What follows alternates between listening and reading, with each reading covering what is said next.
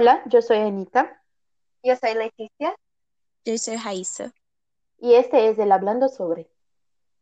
Gabriel García Márquez, periodista, novelista, cuentista y cineasta, fue uno de los responsables de la popularización internacional de la literatura latinoamericana en el siglo XX, que le valió el premio Nobel. En 1947 se trasladó a Bogotá para estudiar Derecho y Ciencias Políticas en la Universidad Nacional de Colombia, curso que nunca completó. En 1948 se traslada a Cartagena, cuando inició su carrera como periodista. Lanzó su primera novela en 1955. Poco después se mudó a Europa, trabajando como corresponsal internacional.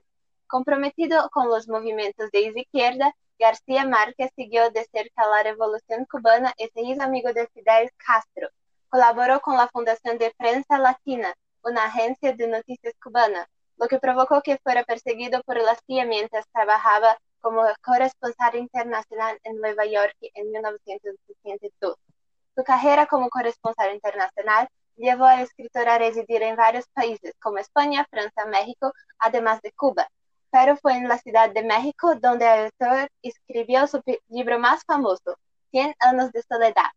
Publicado por primera vez en 1967, el trabajo fue un éxito internacional y allanó el camino para un gran auge de la literatura latinoamericana en todo el mundo.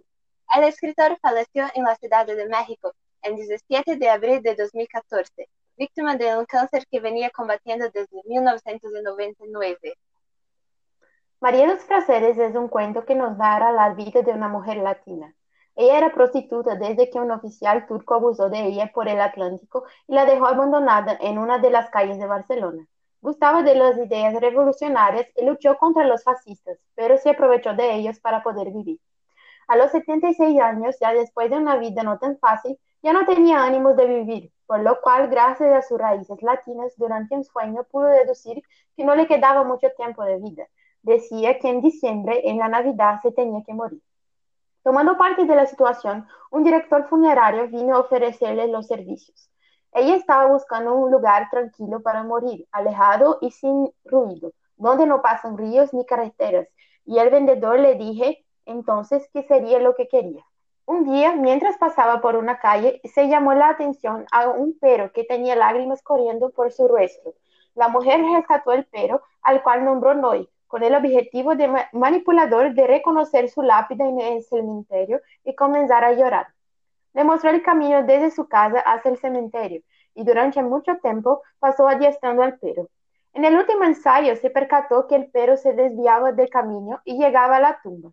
Ella estaba angustiada de que nadie se, se llorará su muerte, pero gracias a Noé esas molestias desaparecieron.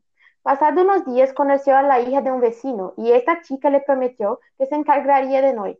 Pero María dejó la condición de que siempre lo dejara salir el domingo porque tenía que ir a llorar a la tumba. Un día en el frío de noviembre, ella esperaba que la lluvia cesara un poco para volver a casa del cementerio, porque los buses que debía tomar estaban llenos y ninguno taxi se detenía. Llegado a un punto, se detuvo un automóvil que se ofreció a llevarla. María estaba dudando de entrar en el automóvil, pero el hombre le dio un aire de confianza, entró al alto y la llevó a casa.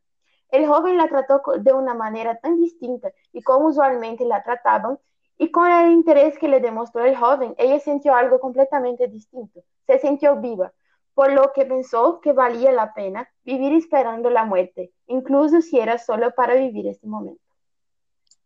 Cuando María la oferta elevar a casa, el conductor se estaciona para que María se beija en sí mojaro y se propone a subir juntas. María responde a los que quieras. Empieza a subir las escaleras con el corazón latiendo, con la sensación de que la muerte acerca y escuchas los pasos atrás de ella y se da cuenta con asombro de que sueno premonitorio no era una muerte y luego se cuenta de que valía la pena atravesarlo durante tantos años y haber sufrido tanto en la escuridão, aunque solo fuera para vivir un momento.